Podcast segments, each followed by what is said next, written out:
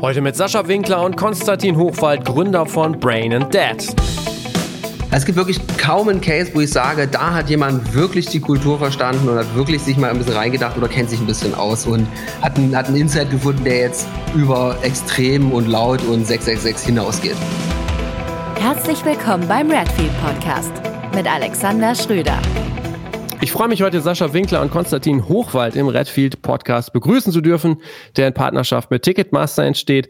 Beide haben Anfang 2021 die Werbeagentur Brand Dead gegründet. Sie sind selbst Musiker und vor allem auch im Metal aktiv und wollen heute vor allem über Bands und Markenkooperationen sprechen. Beide sagen nämlich, dass das Potenzial vor allem im Metal-Bereich ja noch gar nicht richtig oder wenn dann auch eher falsch ausgenutzt wird. Und ich freue mich auf das Gespräch, denn auch Redfield Records kommt ja so mehr oder weniger auch aus dem Metal, Metalcore. Ähm, ja, ich freue mich äh, auf euch heute. Moin. Hi Alex, grüß dich. Moin. Äh, ja, ganz lieben Dank für die Einladung. Wir äh, freuen uns, hier sein zu dürfen. Wir freuen uns, äh, genau die Themen mit dir besprechen zu können, ja. ähm, weil wir dazu, glaube ich, eine Menge zu sagen haben, uns da schon seit Jahren echt einiges unter den Nägeln brennt und äh, sind extrem froh, dass wir mal eine gute Plattform gefunden haben, da mal drüber zu sprechen. Einerseits ja, als äh, Metal-Musiker und andererseits natürlich auch als Leute, die ein bisschen aus Marketing kommen. Richtig. Was war zuerst bei euch, Metal oder Marketing? Eindeutig Metal. Eindeutig Metal. Wir haben, wir haben immer so diese, wir, wir stellen uns bei klassisch, klassisch bei Kunden vor Geschichte und äh, die ist recht kurz erzählt, obwohl sie sehr lang ist. Wir sind äh, beste Freunde seit mittlerweile 16 Jahren und äh, haben uns initial kennengelernt, weil wir auf dieselbe Schule gegangen sind und äh, da lief man sich immer mal schon äh, auf dem Schulhof über den über den Weg. Aber äh, kennengelernt haben wir uns, weil ein gemeinsamer Freund damals uns in dieselbe Metalband geholt hat. Ähm, deswegen, das ist wirklich der Ursprung dieser Freundschaft, ist äh, das Gründen und Führen einer Metalband. Ja, mit drei famosen Auftritten legendär, könnte man sagen. Und dann äh, zerbrach die Band leider wieder. Genau. Aber trotzdem, Sascha immer noch begeisterter Schlagzeuger, ich immer noch begeisterter Sänger. Und äh, okay. ja, im Prinzip, äh, die, die Band ging, die Freundschaft blieb, die Karriere kam dazu kurz gesagt. Genau, okay. Marketing, Marketing kam schon noch einige Jahre später als Metal. Wäre auch ein bisschen, ein bisschen weird, wenn man so mit 14 zu Hause sitzen würde und irgendwelche Werbespots abfeiern würde. Wir saßen da und haben Metallica gefeiert. Wie, wie ist so, auch das nochmal so zur Abrundung ähm, von der, also, also was hat euch quasi in die Werbung, ins Marketing getrieben? Was äh, hat euch da so begeistert? Ähm, das fing tatsächlich bei mir an. Ich habe eigentlich was ganz, ganz Abseitiges studiert, Altorientalistik. Habe das dann irgendwann nicht mehr studiert, habe dann gedacht, na, was kannst du denn irgendwie noch? Was könnte vielleicht ein bisschen besser funktionieren? Werbung war irgendwie schon immer spannend, weil ich es ganz cool fand, in sehr kurzer Zeit Geschichten zu erzählen. Habe dann irgendwie angefangen, eine Ausbildung zu machen und habe irgendwie angefangen, Sascha ewig in den Ohren zu liegen, wie geil Werbung eigentlich ist.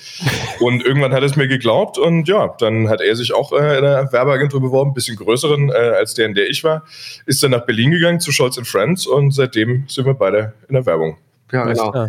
Also man muss vielleicht dann noch bei, bei mir oder bei uns echt dazu sagen, wir kommen aus sehr, äh, ich sag mal, kapitalismusfremden Haushalten. Ähm, also meine Eltern arbeiten im öffentlichen Dienst, Konstantins Mutter ist äh, in verschiedenen Bereichen tätig, aber hat selten irgendwie was mit Werbung und Kapital zu tun gehabt. Und äh, deswegen war das ganze Thema Werbung für mich wirklich, hatte ich nie Berührungspunkte mit, so, habe mir da nie aktiv drüber Gedanken gemacht, bis Konstantin nochmal anfing, sozusagen in der Agentur zu arbeiten und da irgendwie aus der großen, spannenden Werbewelt immer mehr irgendwie Beispiele und Cases mitgebracht hat und wir irgendwie beide gemerkt haben, dass es Bereiche sind, in denen man sich echt cool ausleben kann, in denen man coole Sachen machen kann. Und wenn man, sage ich mal, das Talent richtig einsetzt, auch zum Teil richtig gute Sachen bewirken kann. Und ja dann haben wir gesagt, so, das ist irgendwie für uns beide der Bereich. Ein bisschen unterschiedlicher. Bei Konstantin ist es eher, sag ich mal, der strategisch konzeptionell kreative Bereich. Bei mir ist es genau das Gegenteil. Ich hatte nie große kreative Ambitionen. Ambition. Ich war immer eher administrativ äh, so zuständig. Deswegen bin ich praktisch jetzt im ja, Projektmanagement-Bereich, kurz gesagt, und Konstantin ist der Kreative von uns beiden. Ja, also, man könnte eigentlich sagen, dass äh, unser Gang in die Werbung die größere jugendliche Rebellion war, als das Metal machen. Weil als wir Metal gemacht haben, waren unsere Eltern jetzt nicht so, oh mein Gott, was ist das für schlimme Musik, sondern im Gegenteil, meine Mutter hat irgendwie auch zum Beispiel ein Fable für Black Metal entwickelt, weswegen ihr Hund auch nach einem Black Metal-Album benannt ist. Aber als wir dann in die Werbung gegangen sind, waren unsere jeweiligen Eltern schon so, okay. Ich habe keinen Sohn mehr. Werbung also, naja, wenn ihr, denn, wenn ihr so denkt, dass das das Richtige ist. Abgefahren, ja, okay. Jeder, und ähm, versucht ja irgendwie gegen zu rebellieren. Ja. Jetzt habt ihr euch 2021, Anfang 2021, glaube ich, äh, selbstständig gemacht. War das eine gute Zeit? Ja, also die Zeit für uns beide war, glaube ich, eine sehr gute Zeit. Also hat ja schon durchaus Spaß gemacht. Ähm, wenn man das aber so ein bisschen die Weltlage und die Weltlage der Werbung sich anguckt, war das natürlich nicht so die geilste Zeit. Ähm, alles war zu, die ganzen Werbebudgets waren irgendwie ein bisschen zusammengestrichen, es gab wenig Event, es gab wenig Promo. Ähm, ja, war natürlich ein bisschen schwieriger, als wenn man das in anderen Jahren gemacht hätte, denke ich mal, aber haben wir, glaube ich, trotzdem ganz gut hinbekommen. Also das, was wir so auf die Straße gebracht haben, hat trotzdem funktioniert, haben uns ganz gut über Wasser halten können, konnten ein bisschen wachsen in der Zeit, aber war schon ganz geil, endlich damit zu starten, weil die Idee, das Ganze zu machen, ist tatsächlich schon zehn Jahre alt. Denn Brain and Dad ähm, ist unser Gründungsmythos, gab es schon mal. Vor zehn Jahren haben wir tatsächlich, äh, vor über zehn Jahren, glaube ich, haben wir schon mal Brain and Dad gegründet. Da war es aber noch keine Werbeagentur, sondern da haben wir ein bisschen hässliche T-Shirts verkauft äh, mit lustigen Sprüchen, die ich mir ausgedacht habe. Und wir haben Metal-Konzerte veranstaltet für befreundete Bands und das ist eigentlich so ein bisschen der Ursprung der Agentur und daher kann man auch so ein bisschen sehen, warum wir da immer noch so eng damit verbunden sind. Wir haben sogar als eines meiner Lieblingsprojekte damals äh, einen Sampler rausgebracht, der nannte Oh sich ja. äh, Welcome to Doom County. Ganz genau, Welcome to Doom County. Und äh, da haben wir im Prinzip so Bands aus der näheren und weiteren Umgebung zusammengeholt und haben gesagt, hey, pass auf, das ist so ein gemeinschaftlich finanziertes Projekt. Ihr steuert einen äh, Song bei. Äh, es war, glaube ich, insgesamt irgendwie 300 Euro, an, mit der sich jeder Band beteiligen musste, damit wir sozusagen die pressen lassen können. Haben auch irgendwie ein cooles Artwork dazu gemacht und dann hat dann im Prinzip jede Band, äh, ich weiß nicht, XY Exemplare nach Hause geschickt bekommen und die dann mal auf ihren Konzerten vertrieben. Das war irgendwie ein ganz geiles Projekt. Äh, und den Sampler gibt's in ganz geringer Auflage, glaube ich, immer noch Ja. irgendwo. Also die Idee war damals nicht, wir sammeln Geld ein und verdienen ganz viel, sondern ähm, wir nehmen einfach die Bands bei ihrem Wort und sagen, hey, passt auf, wenn ihr uns 15 Stück abnehmt, dann können wir das ganze Projekt umsetzen. Und so haben wir das Ganze dann finanziert. Also der, der Gewinn, den wir damit gemacht haben, hat tatsächlich gereicht, um einmal Abendessen zu gehen. Immerhin. Äh, Die Ja. Frage ist ja auch, wo? Ja, im äh, Schützenhaus Kimberg. Ja, aber es war, äh, War jetzt nicht, nicht das Grill Royal. Nein, aber man muss sagen, äh, das ist, hat einen besseren, also der, der, das Restaurant war damals wesentlich besser als Schützenhaus zu, also als, Als der der Name. Name vermuten lässt. Okay, alles klar. Jetzt einmal kurz so für, für uns alle, die zuhören. Brain Dead äh, gibt es jetzt seit äh, anderthalb Jahren. Wie seid ihr gerade so aufgestellt? Für wen arbeitet ihr? Was macht ihr so? Wir sind momentan zu viert, das heißt, es gibt Sascha und mich und des Weiteren noch einen Copywriter und eine Artdirektorin, Moritz und Laura. Wir wollen stetig wachsen, ähm, hängt ein bisschen vom Kundenstamm ab. Für wen wir arbeiten, sieht man natürlich auch ein bisschen auf der Website. Wir haben irgendwie große Sachen gemacht, kleine Sachen gemacht. Wir haben letztes Jahr die Sommerkampagne für Emmy gemacht. Das ist ein äh, Roller-Sharing-Anbieter. Wir haben einen Playbook für einen Startup gemacht namens The Plant Box, die gerade bei Höhle der Löwen ganz gut finanziert wurden. Wir sind in verschiedenen Naming-Prozessen, über die wir noch nicht reden dürfen, weil ähm, ja unsere Kunden dann natürlich gerne ein bisschen hinter Berg halten, bevor es alles offiziell wird. Ansonsten arbeiten wir für einen äh, großen Markt, dessen Namen wir auch nicht nennen dürfen, weil wir da starke NDAs unterschrieben haben. Genau, und ansonsten, ähm, ja, eigentlich alles, was so an Projekten reinkommt. Also von wirklich große Kampagne bis ich brauche mal irgendwie eine coole Idee, ist da eine Menge dabei. Mhm. Ja, zumal irgendwie Agentur Credo von Anfang an war, natürlich, also der Fokus aktuell liegt natürlich darauf, Geld zu verdienen. Wir müssen uns natürlich irgendwie finanzieren. Ähm, wir haben aber schon immer gesagt, dass Brain and Dead auch irgendwie für uns die Grundlage sein soll, um halt äh, links und rechts des Weges Projekte zu machen, die jetzt, sage ich mal, nicht finanziert sind oder schlechter finanziert sind, einfach weil wir die Leute mögen, irgendwie das Projekt mögen oder einfach so uns in das Thema reindenken. Wir machen zum Beispiel auch äh, Non-Profit. Werbung für äh, einen Freund von uns, der stellt ähm, nicht batteriebetrieben, also analoge Vaporizer zum Beispiel her. Oder wir haben auch schon irgendwie einer befreundeten Metalband irgendwie bei Musikvideos ein bisschen ausgeholfen. Genau, die kennt man eventuell sogar. We butter the bread with butter. Ja, wollte ich gerade sagen, das ist ja, das schließt sich ja, oder was heißt, der Kreis schließt sich nicht, aber da, da schließt sich zumindest der Bogen zu uns, weil das ist ja eine Band, die ersten beiden Alben haben wir äh, veröffentlicht. oh yeah. Von 2008 und 2010 her, Wahnsinn. Ähm, wollte ich euch tatsächlich mal fragen. Also, ähm, das war ja was, ich hatte mir das auch im Nachhinein nochmal angeguckt. Das, das Album heißt das Album Ja. und das sei ja wirklich auch für die Art der Musik, also auch wirklich äh, sehr, ähm, wie soll ich sagen, äh, enter entertaining. Metal, Metalcore, sah das total fresh irgendwie aus. Das sah wirklich so aus, dass ähm, wir verfolgen auch die Band schon lange, dass wir oder dass man merkt, da steckt ein bisschen mehr dahinter. Da hat sich wirklich jemand äh, Gedanken gemacht von vorne bis hinten. Ähm, Wie schwierig war das denn, sowas äh, mal äh, zu denken oder umzusetzen? Also man muss bei Red Butter sagen, so ich kenne sie schon wesentlich länger als Band, als dass wir irgendwie äh, den Tobias kennen, weil ich hab, wir haben den auch vor fünf, sechs Jahren erst kennengelernt. Wir waren früher irgendwie persönlich Fans und haben aber damals schon festgestellt, dass die wirklich viel, viel richtig machen, mit vielen Metal-Konventionen brechen, sowohl musikalisch als auch irgendwie in der Vermarktung. Ähm, von daher ist es irgendwie schon mal eine Band, die da irgendwie weit, weit vorne ist. Das ganze Style, das ganze Konzept bei dieser ganzen Geschichte, bei dem, ähm, sag ich mal, ja, Reunion-Album fast schon, kommt zu 100% von Marcel. So, der hat lange, mhm. glaube ich, irgendwie auf diesen Comeback irgendwie rumgedacht und so. Das heißt auch so diese ganze Farbwahl, die ganze Themenwahl, die ganzen Ideen, das ist viel auf Marcells Mist gewachsen. Ah, okay. Wir haben dann praktisch äh, eher sozusagen in der Exekution äh, sehr mitgeholfen bei dem Musikvideo zum Beispiel. Wie übersetzt man das in das Musikvideo? Haben da konzeptionell so ein bisschen mit glatt gezogen. Kann man ja gleich mal sagen, es geht um das äh, Musikvideo Dreh auf da haben wir tatsächlich äh, am Konzept aber auch noch äh, mitgeschrieben. Sascha hat die Produktion übernommen. Das heißt, er ist irgendwie durch äh, ganz Berlin gefahren, hat Props besorgt, hat Sachen mhm. angesprüht, hat die Farbigkeit besorgt. Äh, genau, ich saß irgendwie auch lustig mit am Set rum und habe immer mal was äh, Unqualifiziertes dazu gesagt. Und ich glaube, das Wichtigste, was ich beisteuern könnte, waren äh, meine Nippel, die im Musikvideo tatsächlich auch auftauchen und aufgedreht werden. Ah, schön. ganz genau. Ja, und genau, bei Butter ist dann wieder so das, das Vorzeigebeispiel. Und es gibt so ein, zwei Ideen, die wir gerne irgendwie noch äh, mit den Jungs machen wollen. Äh, unter anderem gab es auch schon so die ersten Versuche, dort eine Marke also ja. gab dort auch schon die ersten Versuche, eine, eine Markenkooperation irgendwie anzuleiern, weil es irgendwie ein, zwei Sachen sich da ergeben hatten, was leider nicht funktioniert hat. Aber die Ideenkiste ist gerade für die Band voll, weil die ist einfach sehr dankbar. Zum einen passt es thematisch und zum anderen haben wir irgendwie persönlichen Bezug zu ihnen. Hm. Und da sind wir halt irgendwie recht nah dran.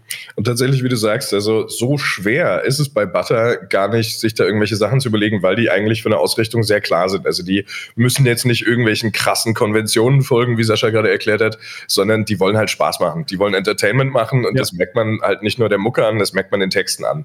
Weil man, ja. wo man schon sagen kann, das ist so ein bisschen dadaistisch angehaucht an, auf ganz vielen Ebenen. Und der Song, um den es ging, den Sascha gerade meinte, war 20 km/h wo es um E-Roller geht. Und wir hatten überlegt, naja, hey, wenn ihr schon über E-Roller singt und nicht so großartig Kohle habt, um ein Video zu produzieren, dann lass uns doch ganz schlicht einen E-Roller-Anbieter einfach mal anfragen. Und haben da mit äh, ein, zweien gesprochen, die es am Anfang auch irgendwie ganz interessant fanden. Dann wurde es aber irgendwie doch nichts. Und die Idee war zu sagen, so, hey, wir lassen die Jungs halt in, auf, so, auf so einem Ding durch die Gegend fahren. Wir halten die Marke jetzt nicht krass in die Kamera.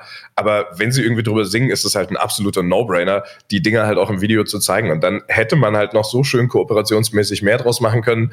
Die Idee war unter anderem zu sagen, wir machen halt äh, mit Tobi und mit Marcel einfach ein paar Safety-Videos. Also wie fährt man sicher mit so einem E-Roller, beziehungsweise was sollte man alles auf gar keinen Fall mit so einem E-Roller ja. machen, was halt super billiger Content gewesen wäre. Ja, ja bisschen schade, dass es nicht geklappt hat, aber äh, wir sind uns sicher, dass sich da noch irgendwann was ergibt. Okay. Also jeder, der zuhört und eine Idee hat, kann sich bei euch melden, ne? Auf jeden. Definitiv. Ja. Es ist vor allen Dingen so im Nachhinein, sage ich mal, also vor allen Dingen ärgerlich irgendwie für die Marke, die es dann irgendwie nicht machen wollte, weil wir haben halt auch irgendwie irgendwie versucht schon zu zeigen, hey, das ist jetzt irgendwie keine Newcomer-Band, die keiner kennt, die haben schon eine Relevanz ja, in der Szene und uns war recht klar, dass sozusagen dieses Album, wo Tobi wieder mit dabei war, halt dann schon irgendwie, äh, ja, gut, vielleicht eine Chartplatzierung erreichen würde, aber dass es gut bekannt wird. Und es hatte dann, dann ja irgendwie echt Traum, also traumhafte Chartplatzierung. Und ja.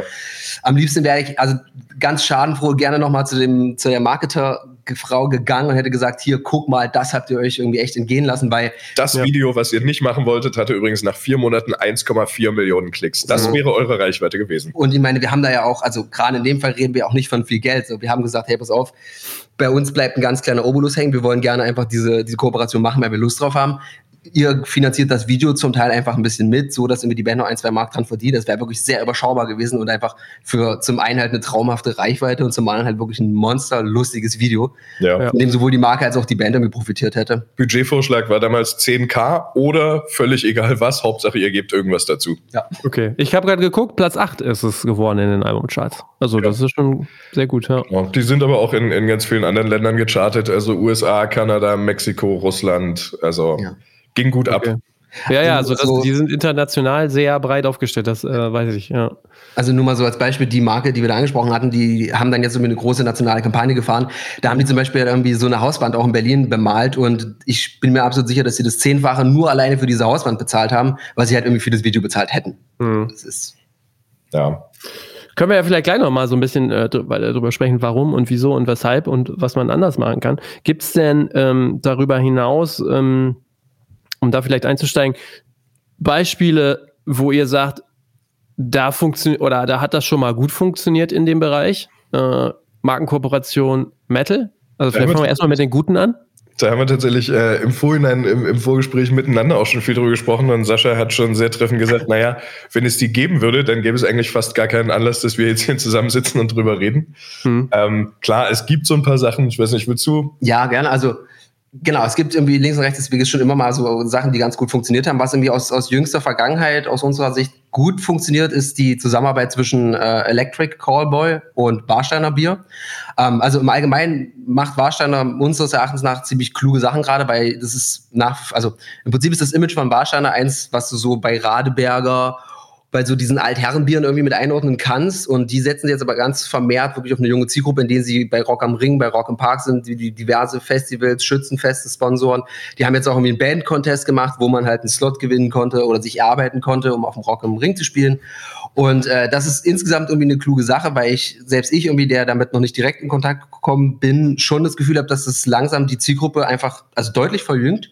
Und äh, mit Electric Callboy haben sie zum Beispiel so während der Corona-Zeit super klug äh, so ein Mini-Festival an Fans, mhm. glaube ich, verlost. Ja. Und dann haben die halt wirklich ähm, ja, haben die sich so, so einen kleinen, so eine Festival-Area genommen, haben irgendwie eine Handvoll Leute genommen und haben mit den zwei Tagen einfach richtig doll Festival-Spaß gemacht. Dann haben irgendwie Electric Callboy noch einen Auftritt dort gehabt und das ist eine Kooperation, die funktioniert einfach wirklich sau gut, weil die haben sich eigentlich angeguckt, wofür steht Electric Callboy, so wie ist die aktuelle Situation und es war recht, die, die Rechnung war einfach. Niemand kann irgendwie auf Festivals gehen, deswegen machen wir das in ganz kleinen Rahmen, geben den Leuten das, was sie irgendwie gerade am meisten vermissen und nehmen uns halt eine Band aus dem Metal-Bereich, die für Spaß auf Festivals und Konzerte irgendwie besser nicht stehen könnte. Was man aber auch sagen muss, was, was Warum es so gut funktioniert hat, war, weil die Marke sich nicht in den Vordergrund gedrängt hat. Das heißt, Warsteiner hat es über die eigenen Kanäle irgendwie kommuniziert, hat aber auch nicht gesagt, so jetzt muss überall Warsteiner draufstehen, sondern die sind da halt angereist und in dem Case-Video sieht man das ganz gut. Die sagen halt so, ja, hi, wir sind Warsteiner, wir stellen euch hier alles hin, habt viel Spaß, äh, Hauptsache es geht irgendwie ab und wir können zum Schluss in den Abbinder mal das Warsteiner-Logo reinpacken. Das ist halt ein bisschen, ein bisschen angenehmer, als wenn man sagt, man muss es halt komplett durchbranden. Mhm. Und wird halt auch ein bisschen glaubwürdiger, wenn man eben nicht sagt so, hey, wir sind sind voll tief in der Szene und wir kennen uns voll aus, sondern so, hey, es ist voll scheiße. Es gibt gerade keine Festivals. Wir wollen, dass ihr trotzdem ein bisschen Spaß habt. Hier, viel Spaß. Mhm. Wir haben auch noch, äh, wie heute beim, beim Vorgespräch, so ein Beispiel aus der ganz alten Vergangenheit rausgekramt. Also man muss dazu sagen, wir sind beides so sehr, sehr klassische Dorfkinder aus dem ostdeutschen Raum. Und ähm, na, für uns war halt Metal auch einfach ja, ich sag mal, Flucht, Spaß irgendwie. Wir haben uns mega gefreut auf jedes Konzert, das wir irgendwie äh, fahren durften und konnten. Und äh, es gab irgendwie in der nächstgrößeren Stadt, in Lutherstadt Wittenberg, irgendwie so einen Skatepark und da gab es einen sehr ambitionierten äh, ja, Veranstalter, der hat einmal im Jahr immer so ein äh, Metal-Konzert im, im Skatepark gemacht, was eine super coole Sache ist. Und da war dann irgendwie auch ab einem, ich weiß gar nicht, ob es mehrfach war, aber mindestens ein Jahr lang Monster Energy mit dabei. Also mhm. über ja. Monster Energy kann man jetzt irgendwie, ja, geteilter Meinung sein, aber die haben es halt richtig klug gemacht. So, die haben halt wirklich gesagt, wir stellen jetzt ein Promo-Auto hin, wir packen euch da irgendwie kistenweise Monster Energy hin und geben euch noch, na, also ich kenne die Summen nicht, aber wenn es 2000 Euro waren, war das wenig für Monster Energy und wahnsinnig viel für den Veranstalter, weil der im Prinzip diese, wahrscheinlich hätte der mit 2000 Euro also das komplette Line-Up finanziert und dadurch hatten wir irgendwie alle einen mega guten Abend so, äh, haben den ganzen Abend auch wirklich Monster Energy getrunken und dann haben, hat sich wirklich sowohl das Publikum als auch die Bands irgendwie so den Rucksack vollgehauen mit den Dosen und dachten noch so, oh, jetzt haben wir der Marke aber richtig was gezeigt und haben die richtig nackig ausgezogen und aber allen war im Prinzip klar, so unter anderem durch Monster Energy haben wir hier einen mega guten Abend, können irgendwie äh, in einer Region, wo sonst sau wenig los ist, haben ein cooles Metal-Konzert, haben fünf geile Bands gesehen und haben dann auch noch wochenlang irgendwie die Dosen in dem Proberaum rumstehen äh, gehabt und es ist wirklich so, wir reden heute noch so von diesem Monster Energy Abend. So. Ja. Das ist halt echt so ein No-Brainer, ne? Also du gehst als Marke hin und sagst, hey, pass auf, was braucht ihr am, am meisten? Das ist wirklich wenig, wenig Geld, damit irgendwie 300 Leute in dem Skatepark in Lutherstadt-Wittenberg einen geilen Abend haben. Und jeder geht nach Hause und äh, schließt die Augen und das grüne Monster Energy Logo blendet irgendwie ein anderer Case, der, der ein bisschen artfremder ist, der aber fantastisch funktioniert hat damals und den ich persönlich auch sehr feiere, ähm, gab mir auch einen ganz guten Spot dazu, in dem man Roberto Blanco, in dem man Roberto Blanco sieht, wie er so irgendwo Backstage ist und sich gerade vorbereitet und geht dann auf die Bühne und fängt an zu singen. Ein bisschen Spaß muss sein und dann guckt er und sieht aber, dass er auf Wacken steht, also dass ja, er ja, ja. Hm. Zehntausenden Metalheads steht. Ähm, haben Sie damals tatsächlich? Sodom, oder? Genau, er ist mit Sodom ja. auf die Bühne gekommen. Äh, die Metal-Fans wussten alle nicht Bescheid, haben aber alle krass gefeiert. Was war die Botschaft, worum ging es? Es ging um die Deutsche Alzheimer-Gesellschaft. Ja. Mhm. Man wollte ein bisschen darauf aufmerksam machen, so hey, manchmal gibt es schon so Anzeichen, dass man nicht mehr so genau zeitliche, räumliche Orientierung hat, dass man nicht mehr richtig reingehört. Und das irgendwie mit so einer Leichtigkeit zu kommunizieren. Und das Fantastische an diesem Case ist gar nicht so, haha, der war voll auf dem falschen Konzert, sondern wie die Fans reagiert haben. Also die Leute haben ihn nicht ausgebuht und gesagt, so, hä, was soll denn der Scheiß jetzt, sondern die Wacken-Fans, die Leute auf Wacken haben es einfach so gefeiert, dass Roberto Blanco da plötzlich bei Sodom auf die Bühne kommt. Ja. ja. Tut halt, also das hat ja, glaube ich, auch dem Musiker dann den totalen Popularitätsschub gegeben, ne? Auf jeden Fall. Definitiv. Ja. Aber bei dem Case muss man natürlich sagen, das ist so ein bisschen ich sag mal, in die andere Richtung, ne? also bei den zwei Cases vorher willst du schon irgendwie mit der Metal-Zielgruppe sprechen. Ja. Dort ging es jetzt darum, ich sag mal, blöd gesagt, Metal als Stilmittel zu nehmen, um in einer breiten Bevölkerungsgruppe einfach diese Thematik klar zu machen. Aber so rum funktioniert es ja auch ganz gut. Ne? Ja, wobei man auch sagen muss, also ich bin mir auch sicher, dass ein großer Teil der Metal-Fans, die da waren und die irgendwie diesen Case gesehen haben, auf jeden Fall sich irgendwie damit beschäftigt haben. Also siehe ich, siehe du, ähm, die ja. halt dann jetzt mal gedacht haben, ah, okay, Deutsche Alzheimer-Gesellschaft. Ja, ja, stimmt. Was haltet ihr denn, äh, habt ihr noch in Erinnerung, das ist ein paar Jahre her, äh, der von der Barmer, von der Krankenkasse, der Heavy Metal Hörtest? Sagt euch das noch was? Ah, war, waren die nicht auch auf dem Festival damit? Die waren auf dem Reload-Festival und haben äh, gesagt, hier, du, äh, Fan, willst du nicht einen Hörtest machen? Und äh, dann ging das halt los. Ähm, tatsächlich waren da auch äh, Künstler und Künstlerinnen von uns beteiligt als Band. Und das war dann halt so, dass dann der Hörtest anfang, anfing und äh, die, die quasi die Fake-Hör, äh, äh, wie sagt man, die es getestet hat, ähm, wurde dann auch immer barscher und der, der Fan halt immer verunsicherter und dann äh, rappelte es halt los. Ne? Dann hat eine Band gespielt und dann wurden die halt angeschrien. So, ne? So. dann gab es irgendwie Metal, Metal auf der Mütze irgendwie. Genau. Das ist, ist an sich schon ein, ein, sehr schöner Case, weil klar, es spielt halt einfach mit einer, mit einer Sache, die auch sehr naheliegend ist. Also wenn du halt eine, wenn du sehr laute Musik hörst, dann hast du halt auch irgendwann Probleme mit dem Gehör. Genau, das war Aber, so die Botschaft, ne? So pass auf dich auf und äh, ja. Genau. Aber was man, was man daran eigentlich, glaube ich, ganz gut sehen kann, ist das Problem, über das wir eigentlich schon ganz oft gesprochen haben. Wenn jemand einen Metal Case macht, dann setzt er sich nicht wirklich mit dem, mit dem, ähm, ja, mit dem, mit dem Kern der Sache auseinander, sondern mit den, mit den Dingen, die außen sind. Weil woran denke ich, wenn ich irgendwie an Metal denke? Ich denke zum Beispiel daran, ja, das ist unheimlich laut. Oder es ist irgendwie extrem, ähm, ja, nischig, deswegen ist es witzig, wenn Roberto Blanco auf der Bühne steht. Oder es ist halt so laut, deswegen ist es ähm, relevant, wenn die Barmer halt einen Hörtest macht. Oder es ist, ähm, keine Ahnung, ich glaube, Lidl hatte das gemacht, dass sie auch ein bisschen Heavy Metal im Hintergrund hatten, äh, laufen haben und gesagt haben, hey, wir haben die größte Auswahl. Also selbst solche mhm. krassen Sachen haben wir. Oder der DB Cargo Case, den du ja im Vorhinein schon mal kurz gefeatured hattest, wo man ja. sagt, so, ja, es ist halt extrem wichtig, weil es extreme Musik ist. Das sind halt alles so sehr low-hanging fruits, könnte man sagen, weil es halt, ja, die offensichtlichen Sachen sind. Aber ja. spannend wäre eigentlich, ein Stück tiefer reinzugehen. Man muss ehrlich sagen, bei diesen Cases merkt man halt, das kommt von, von ich sag mal, im weitesten Sinne Agenturen und oder Kreativen, die mit der Szene nicht viel zu tun haben. So, die überlegen, was könnte man machen, dann setzen sich sehr oberflächlich mit der Szene auseinander und sagen so, ah, okay, was macht jetzt die Szene aus? Aha, laute Musik, ah, Corpse Paint, böse Satan. Und dann passiert halt auch sowas wie, es gab auch irgendwie eine Agentur, die hat so einen Case gemacht für das letzte Album von Slayer und da ja. hat sie so ein, so ein Award-Case rausgemacht und meint, ja, wir pressen die Platte, Überraschung, 666 Mal und die übersteht Höllenfeuer. Und wenn es halt so der, der 17. Werbecase ist, wo halt irgendwie mit Satan und 666, also nur ausschließlich damit gespielt wird, merkt man halt so, dass das sind Leute, die haben mit der Szene nichts zu tun, außer das, was sie sich irgendwie in einer Stunde zusammengegoogelt haben. Und das ist so, so ein gutes, ja, einfach guter Punkt, wo man merkt, so man, da ist eigentlich noch viel, viel, viel, viel mehr irgendwie Substanz in dem Ganzen drinne, wenn man halt sich mit der Szene auskennt oder einfach da ein bisschen tiefer drinsteckt als äh, der Kreativdirektor aus Berlin Mitte, der irgendwie mal hey. sich, der sich irgendwie mal so ein, so ein Video von Wacken kurz angeguckt hat. Aha, die Leute mögen die Zahl 666. Ja.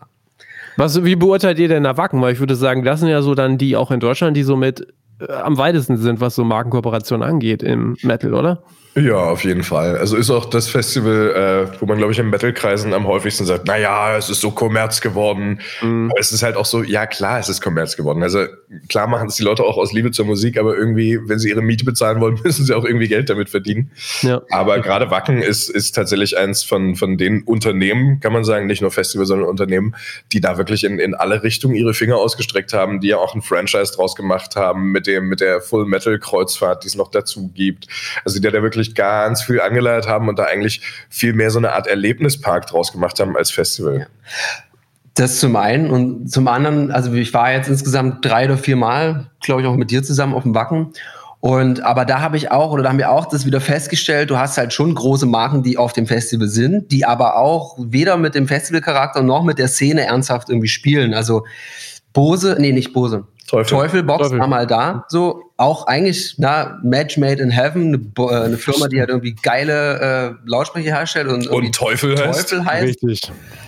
Also was wir gesehen haben, es war halt irgendwie ein cooler Bus, den haben sie schwarz angemalt und haben sie Metalmusik gespielt so und that's it. Und da denke ich mir so, Leute, wenn ihr euch den Aufwand macht und das Geld zahlt, um dort bei Wacken so ein Ding hinzustellen, macht was Geiles, holt irgendwie die drei fettesten Metal-Sänger hin, lasst die meinetwegen irgendwie ein Mini-Konzert auf eurem Bus spielen, lasst die einen Sänger-Workshop machen, etc. Also du kannst so viel dort machen, mhm. aber das war halt wirklich so 80 Prozent getan, wir waren da und dann, ja, aber wir haben Flyer verteilt und man kann Rabattcodes irgendwie gewinnen für diese Marke. Also, mhm. und das habe ich dort, oder das haben wir dort fast ausschließlich erlebt. Da waren kaum Sachen dabei, wo ich dachte, irgendwie, yes, that's it. Und ja. auch wenn jetzt ein bisschen Eigenlob kommt, ich kann das sagen, weil ich damit nichts zu tun hatte, aber Konstantin, ähm, Konstantin hatte auch mal äh, eine, eine, ja, auch ein Unternehmen, Quatsch, Konstantin hat auch mal eine, eine, Brand sozusagen begleitet bei einem Wackenauftritt. Das war einfach. Stimmt, tatsächlich. Das war vor ein paar Jahren für Tesa. Ähm, wir haben ja. vor, vor, ein paar Jahren äh, den Tesa-Marketing-Chef durch Zufall kennengelernt, der ein sehr, sagen wir mal, professionelles, seriöses Auftreten hat und dann aber irgendwie beim äh, abendlichen Feierabendbier damit rausrückte, dass er eigentlich doch ein Metalhead ist. Was sehr, sehr witzig war, wodurch man natürlich sofort irgendwie ein bisschen Gesprächsthemen hatte. Und prompt ist es passiert, dass wir ein Jahr später äh, für Tesa auf dem Wacken waren, weil wir gesagt haben, ey, es ist doch eigentlich so naheliegend. Was, was passiert auf dem Festival? Alles geht kaputt. Es ist irgendwie blödes Wetter, dein Zelt geht kaputt, deine Springerstiefel gehen irgendwie, äh, deine Sohle geht ab.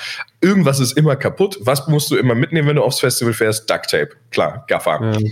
Wer ist ein riesengroßer Hersteller von sowas? Tesa. Es ist super naheliegend. Wir sind deswegen mit Tesa ähm, aufs Wacken gegangen, haben das äh, Do-it-yourself Repair Camp gemacht. Das heißt, die Leute konnten kommen und alles, was sie wollten, damit reparieren. Wir haben eine äh, eigene Wacken-Edition von dem Gaffer-Tape gemacht, was Tesa herstellt. Das war halt echt spaßig und das war noch ein bisschen näher dran, weil wir halt nicht gesagt haben, so, hey, wir verstehen Metal, sondern hey, wir wissen, was ihr für ein Need habt. Wir wissen, was der Painpoint ist bei euch, wenn ihr hier irgendwie auf dem Festival rumhängt. Also helfen wir euch, weil wir haben wirklich ein Angebot dafür. Wir müssen es uns nicht irgendwie aus den Fingern saugen, sondern es ist real. Mhm. Und tatsächlich, meine Lieblings-Headline hat es da damals nicht hingeschafft. Die war ähm, Die, Die, Die, my darling, aber Die geschrieben D-I-Y. Mhm. Witze sind immer toll, wenn man sie erklären muss, stelle ich gerade fest. Naja. man hätte sie ja auch geschrieben gesehen. Ja. Und sofort. Ja, ja, ja. War auf jeden Fall geil. Wir haben, wir haben Leute auch an eine Wand getaped mit dem Gaffer-Tape. machen. Äh, okay, war, ja. Sah zwischenzeitlich ein bisschen gefährlich aus, muss ich zugeben, aber es ist, soweit ich weiß, keiner gestorben. Ja, immerhin. Ja. Da ist jetzt nämlich auch kein klassischer Metal Case, aber so ja. zeigt, glaube ich, ganz gut, Boah. dass man einfach sich wirklich damit auseinandersetzen muss, was, wo bin ich, wie trete ich da auf und wie kann ich da einfach, ich sag mal, nativ rein funktionieren in die Nummer. Das stimmt. Ich habe ja auch zu meiner Freude gesehen, wer diesen Podcast hört, der weiß ja, ich bin ein großer äh, Baumarkt-Fan. Das zieht sich ja über schon mehrere Folgen hin. Und ich habe die ganze Zeit gesagt, wann kommt denn endlich der Baumarkt auf die Festivals? Und tatsächlich, ich habe äh, im Vorfeld bei, bei Wacken gesehen, dass Hornbach ja auch als Sponsor mit am Start ist ähm, in, in, auf Wacken. Und äh, ein Werk Werkzeughersteller, Vera ja. auch am Start. Also das ist schon so, äh, das ist ja, äh, das ist ja interessant, aber ich weiß jetzt auch nicht, was die da machen. Ähm, ob es ja. endlich soweit ist, dass du dir deine, äh, dass du deine Bude da selber zusammenzimmerst. Wir hatten tatsächlich mal einen Nachbarn auf dem äh, With Full Force, als es damals noch in Rotjora war. Steven, den wir auch äh, noch aus der Heimat kennen, könnte man sagen, aus Ostdeutschland. Der campte direkt neben uns. Der fuhr dann mit seinem Kastenwagen aufs Festival und wir hatten halt gerade unser Zelt aufgestellt und dachten uns, was macht denn der Mann da? Das wäre eigentlich die perfekte Hornbach-Kooperation ja. gewesen. Ja. Der schlug so ein paar, so ein paar Bodenhülsen in den Boden und wir dachten, was wird denn das? Dann hat er da Kanthölzer reingestellt, hat die festgeschraubt, hat mit einem Schlagtacker Folie angebracht und hat halt innerhalb von einer Stunde sich da einfach ein Pavillon hingezimmert. Jawohl. Und hat auch die Handkreissäge noch dabei gehabt und hat die Sachen zugesägt und wir dachten uns, ey, der nimmt eine Handkreissäge mit rein und wir dürfen nicht mal Flaschen mit reinnehmen. Was ist denn hier? Ach so, ja. Ach, das war mein Case, das war mein Case. Ich hatte mich immer als Testimonial angeboten, aber irgendwie hat es noch keiner so richtig wahrgenommen. Ja, das aber wäre ein fantastischer Baumarkt-Case. Ja. Also so, ja. hey, bau dir deine Festivalunterkunft oder bau die Bühne oder bau die Do-it-yourself-Bühne, so Do-it-yourself-Bühne für Do-it-yourself-Musik. Verstehe. Ah, okay, wenn Hornbach zuhört, Steven kennt ihr ja vielleicht noch. Äh, ihr stellt die Verbindung her. Und dann auf jeden gerne. Fall. Ist aber in der Tat nicht, nicht der erste Berührungspunkt. Ähm, als damals Hornbach den, äh, den Hornbach-Hammer rausgebracht hat, da haben sie ja. kurz gesagt aus einem tschechischen Panzer haben sie ganz viele Hämmer geschmiedet, die Stimmt, irgendwie ja, gut angepriesen und einen Teil davon haben sie auch auf dem Wacken verteilt. Das war, mhm. ähm, aber auch, ich weiß nicht mehr, ich fand es auch so, ja, okay, sie haben wahrscheinlich auch 666 Stück dort vergeben und es war dann aber auch gut gedacht, aber auch hintenrum lieblos umgesetzt, fand ich. Ja, ja, wobei der Brandfit ist schon da, muss man sagen. Also halt so ein bisschen irgendwas so mit Krieg und äh, der härteste Hammer, den es jemals gab, das passt natürlich schon so ein bisschen zu einem Teil der Metal-Community. Ja. Äh, wir haben eben über DB Cargo gesprochen, also das kann sich natürlich auch jeder zum Beispiel, ich habe es auf LinkedIn gepostet, auch nochmal anschauen. Das fand ich tatsächlich sehr verwirrend, äh, diese ganze äh, Kombination. Wurde ja der Rock'n'Roll-Train losgeschickt, es hat eine Death-Metal-Band, das Ganze irgendwie ähm, promotet. Das war ja quasi so eine Art Death-Metal-Band-Video einfach stumpf. Wobei dann aufgefallen ist, bei Rock am Ring spielt ja auch eigentlich keine Death-Metal-Band. Ähm, bei Wacken, das, äh, da habe ich dann nämlich auch nochmal weitergedacht, da habe ich gedacht, na gut, dann sind sie aber bei Wacken bestimmt auch am Start. Und das habe ich nämlich nicht gefunden. Ich habe bei Wacken nämlich nur gefunden, dass es ja diesen Metal Train gibt. Das ist aber ein äh, EV und der wird auch meines Wissens nicht über die Deutsche Bahn abgewickelt, sondern über eine, eine Touristikfirma sozusagen. Das ist ja eigentlich auch äh, äh interessant. Ähm, also zu dem DB Cargo Case, ja, da, da, sind wir so ein bisschen gespaltener Meinung drüber. Also zum einen ist es schon irgendwie süß und lustig, äh, dass sie das gemacht haben. Ähm, witzigerweise, ich ging fest davon aus, dass das einfach nur zusammengecastete Models sind, weil das halt wirklich so ein. Das ist eine Berliner Band, habe ich nachgeguckt. Also ich habe da übrigens nochmal, das muss ich natürlich DB Cargo auch ankreiden. Ich habe es tatsächlich als äh, Sponsoring-Ad äh, angezeigt bekommen über den Redfield Records Instagram-Account. Und ich habe DB Cargo einfach gefragt, cool, wer ist das? Und ich habe einfach keine Antwort gekriegt von denen, was ich sehr schade finde, weil ähm, sie promoten ja die Band quasi überhaupt nicht. Also es wird nie ja. ersichtlich, wer das ist. Man kann das dann irgendwie rausfinden, wenn man es googelt. Ähm, es wäre ja zumindest nett gewesen, wenn sie dann der Band noch so ein bisschen irgendwie promoten, wenn jemand schreibt, ey, cool, wer ist das? Das kam leider nicht. Total. Ja, ähm, genau, also bei dem, bei dem Metal Also, warte, eine, eine Sekunde noch. Dehuman Rain aus Berlin. Damit sie hier ihre, ihre Ehre sozusagen ihr zuteil. Oder weiß nicht, äh, können wir ja gleich auch nochmal diskutieren, ob, ob, das, ob die jetzt unten durch sind in der Death Metal-Szene, oder? das ist in der Tat ein sehr, sehr spannendes Thema. Das ist äh, also eine gute Frage auf jeden Fall. Okay, Dehuman Rain, äh, check die uns aus. Ja. Aus Berlin. Mega, mega. Also, wie gesagt, mir war es auch nicht bewusst. Also Ach, die Human Rain, die es seit 2011 gibt. Ja, natürlich. Jetzt weiß ich genau, wen du meinst. Berliner Instanz, Leute. Ist auf jeden Fall eine Berliner Instanz. Genau, bei dem Metal Train in der Tat äh, ist, glaube ich, wirklich ein, ein äh, Zusammenschluss von Fans, die einfach gesagt haben: hey, lass uns irgendwie, ja. äh, ich sag mal, das, äh, die Fahrgemeinschaft in richtig cool machen. So. Ja. Aber in der Tat, da steckt auch viel Futter drin. Ähm, das ist ein Thema, was man sich als Marke definitiv angucken kann, weil du hast halt irgendwie echt einen, einen kompletten Zug voller Die-Hard Metal-Fans, die da einige Stunden drin verbringen und die du halt auch irgendwie als, als Marke mit wenig Geld gut ansprechen kannst. Du kannst eigentlich saukoole Sachen drin machen. Darüber habe ich ja. noch nie nachgedacht. Aber ja, ist eigentlich die absolute Bühne für eine Kooperation. Zumal es ein EV ist, der freut sich immer darüber, äh, wenn ein bisschen Geld reinkommt. Definitiv. Ja, das stimmt. Was kennt ihr noch so für Cases? Oder dann, äh, wenn ich euch jetzt hier am Start habe, äh, es war gerade Rock am Ring. Wie habt ihr das mitgekriegt? Fisherman's Friends. Äh, Fisherman's Friend fand ich äh, eigentlich auch äh, ideal, dass die zu Rock am Ring gehen. Der stärkste Festival-Sommer aller Zeiten. Ich muss gestehen, ich weiß nicht so hundertprozentig, was sie da alles gemacht haben. Das sah für mich aber auf den ersten Blick so aus, so, oh, das passt aber ganz gut. Ja, da ist es halt auch wieder, wieder der, der Brand-Fit, wo man sagt, naja, die Marken-DNA ist halt einfach immer noch der, der äh, alte Claim, sind sie zu stark, bist du zu schwach. Ja. Ähm, kommt auch wieder, genau wie, wie vorhin schon mal erwähnt, halt aus dieser Außensicht auf diese Musikrichtung. Es ist halt eine extreme Musik, es ist eine starke Musik. War bei dem DB Cargo Case übrigens, haben wir uns äh, vorhin so vorgestellt, wie ist man eigentlich auf die Idee gekommen? Naja, wahrscheinlich hat im Briefing irgendjemand vom Kunden gesagt, naja, das ist uns aber schon extrem wichtig und irgendein Copywriter saß wahrscheinlich da, hat vor sich hingekichert und dachte, haha, extrem, extreme. Ah, extreme Musik, ja, lass doch was mit Metal machen. Und genauso ähnlich äh, kann ich mir das bei Fisherman's Friend vorstellen. Klar passt es, aber man muss auch sagen, ähm, hat auch irgendwie einen Nutzen auf dem Festival, weil jeder, der irgendwie schon mal auf dem Festival war, weiß, wie das da so mit Körperhygiene bestellt ist, wie das da so mit der Zahnbürste bestellt ist, wenn man sie denn überhaupt mit hat. Und da ist so ein Fisherman's Friend, äh, wenn man irgendwie vielleicht äh, noch eine nette andere Person äh, spontan kennenlernt, gar nicht mal so schlecht. Ist aber in der Tat, muss man sagen, äh, ähnlich auch so ein bisschen wie der Tesa-Case, ist ist ein Festival-Thema, also auch Fisherman's Friends oder Tesa, ist aber noch bei Weitem kein, kein Metal-Thema, was wirklich tief reingeht. So. Also auch, ja, ja, ja, ja. ja, da muss man einfach dazu sagen. Ähm, ja. Das geht aber auch viel so in Rock oder generell einfach so rein, das stimmt schon. Ja, und da halt irgendwie den, den Fisherman's Friend Leuchtturm hinzustellen. Gut, dass die Inspiration da tatsächlich wahrscheinlich ziemlich genau vom, vom äh, Jägermeister Hirschen kam, ist jetzt nicht schwer zu erraten, aber hey, ist ein bisschen Sichtbarkeit, passt irgendwie ganz nett, warum nicht? Ja. Okay. Gibt's sonst noch, habt ihr sonst noch coole Beispiele vielleicht? Oder schlechte, über die man sprechen könnte? Also gute Beispiele, wie schon gesagt, leider, leider eher wenige. Mhm. Also es gibt wirklich kaum einen Case, wo ich sage, da hat jemand wirklich die Kultur verstanden und hat wirklich sich mal ein bisschen reingedacht oder kennt sich ein bisschen aus und mhm. hat, einen, hat einen Insight gefunden, der jetzt über extrem und laut und 666 hinausgeht. Ja, so ein, so ein mittelmäßiges Beispiel, was man vielleicht noch erzählen kann, ist äh, Metallica für Cola Zero. Das hattest du mir mal gezeigt. Ja. Da war die Idee, dass äh, die so ein bisschen für Promo einfach auf jedem Kontinent spielen. Und jedem zwar Kontinent? ausnahmslos jedem Kontinent. Ja. Sicher jeder Kontinent. Ja, tatsächlich. Auch äh, war es Arktis oder Antarktis, ich weiß es nicht mehr, eins von beiden. Äh, auf jeden Fall im ewigen Eis haben sie gesagt, ja, wir spielen auch dort.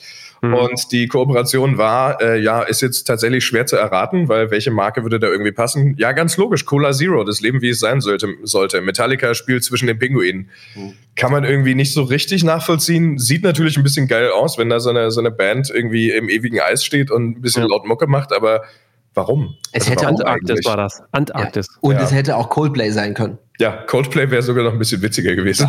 Ja, ja stimmt. Oder ah. Iced Earth. äh, ich glaube, die äh, spielen nicht mehr so viel, oder? ähm, es geht, ging aber, glaube ich, um, um, Rekord. Ne? Die haben ja mit irgendwie einen Report, ge Rekord gebracht. Genau, auf allen Kontinenten zu spielen, ja. Aber wie gesagt, halt auch cool, coole Sache. Haben irgendwie ein paar Leute Spaß gehabt, aber hätte auch Coldplay oder jeder andere Band oder Künstler sein können. Ähm, mhm. ja. The Human du hast Rain aber witzige, Entschuldigung. The Human Rain hätten das auch machen können. Oh ja. Ja, ja du hast aber einen wichtigen Punkt angesprochen. Ähm, und zwar dieses ganze Thema, äh, ist die Human Rain jetzt, äh, sind die jetzt uncool, sind die jetzt verbrannt? Ja, genau. Die jetzt ja. verkauft haben.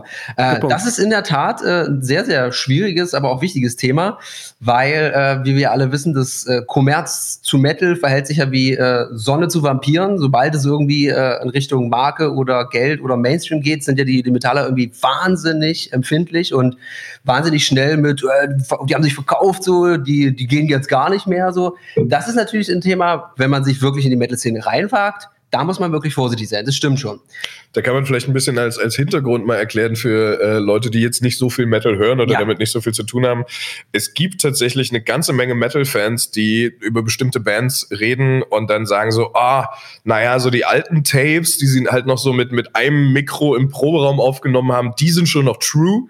True schreibt sich in diesem Fall mit V in der Mitte. Ähm, die sind noch true, aber danach sind die so kommerz geworden, da sind die echt in ein richtiges Studio gegangen. Seitdem, nee, die kannst du dir nicht mehr anhören. Ja. So, gab's, gibt's bei, gibt's gibt's bei wirklich jeder Metalband, dass du da irgendwelche Fans hast, die so drüber reden. Und deswegen, genau was Sascha sagt, also es ist halt echt eine Gratwanderung zu sagen, als Metalband irgendwas mit Marketing zu machen, muss halt schon wirklich gut passen, weil sonst hast du echt die Fanbase verprellt. Ja. Und da muss man wirklich einfach sehr sensibel sein. Und zum Beispiel, wenn, wenn wir jetzt, sage ich mal, mit so einem, mit so einem Auftrag irgendwie, oder ja, mit so einem Kundenwunsch beauftragt werden würden, da wären wir auch bis zu einem gewissen Maße, äh, würden wir auch zum Beispiel äh, einfach sagen, so, das können wir nicht machen, das wollen wir nicht machen, weil uns geht's auch, äh, weil halt im Prinzip das Werber und das Metalherz in uns schlägt, irgendwie in beide Richtungen darum, auch, also es geht zum einen darum, zwar eine gute Kooperation zu machen, aber wir würden auch, glaube ich, niemals die Szene so, so rausverkaufen. Also da würden wir auch an einem bestimmten Punkt sagen, so, nee, also das ist wirklich ein bisschen too much. So, ja, wir geben jetzt irgendwie Newcomer-Band XY halt irgendwie einen Monster Energy Drink in die Hand und die sollen auf ihrem Instagram-Kanal promoten, dass sie dadurch so schnell spielen können und konzentriert sind, weil sie Monster Energy haben. Das ist halt wirklich schwierig. Da muss man wirklich extrem aufpassen und braucht halt einfach so ein paar Leute auf, auf allen Seiten, sowohl, ich sag mal, bei Agentur als auch irgendwie, äh, ja, wobei eher, vor allem bei der Agentur brauchen wir Leute, die sich damit echt auskennen. Und das ist natürlich so die Sache, man kann sich auch fragen, warum ist es eigentlich beim Metal so speziell? Weil es gibt natürlich auch andere Musikrichtungen, bei denen es sehr viel leichter ist, wie dem Hip-Hop beispielsweise. Das haben wir in den letzten ja, 30 Jahren, ja, über 30 Jahren eigentlich schon ganz gut gesehen. Wir haben vorhin darüber gesprochen, äh, My Adidas von 1986 als Song, der ja. rauskam, ähm, die ganzen Mercedes-Benz und Daimler-Sachen, die in irgendwelchen Hip-Hop-Kooperationen sind.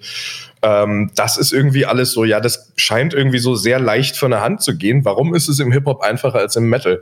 Das ist eigentlich sehr simpel erklärt, weil es im Hip-Hop beziehungsweise in dieser ganzen Musikrichtung ganz, ganz oft um Status und um Wealth geht, also ein bisschen den Ausdruck von ich habe etwas, das heißt materieller Besitz drückt durchaus aus, wer ich bin.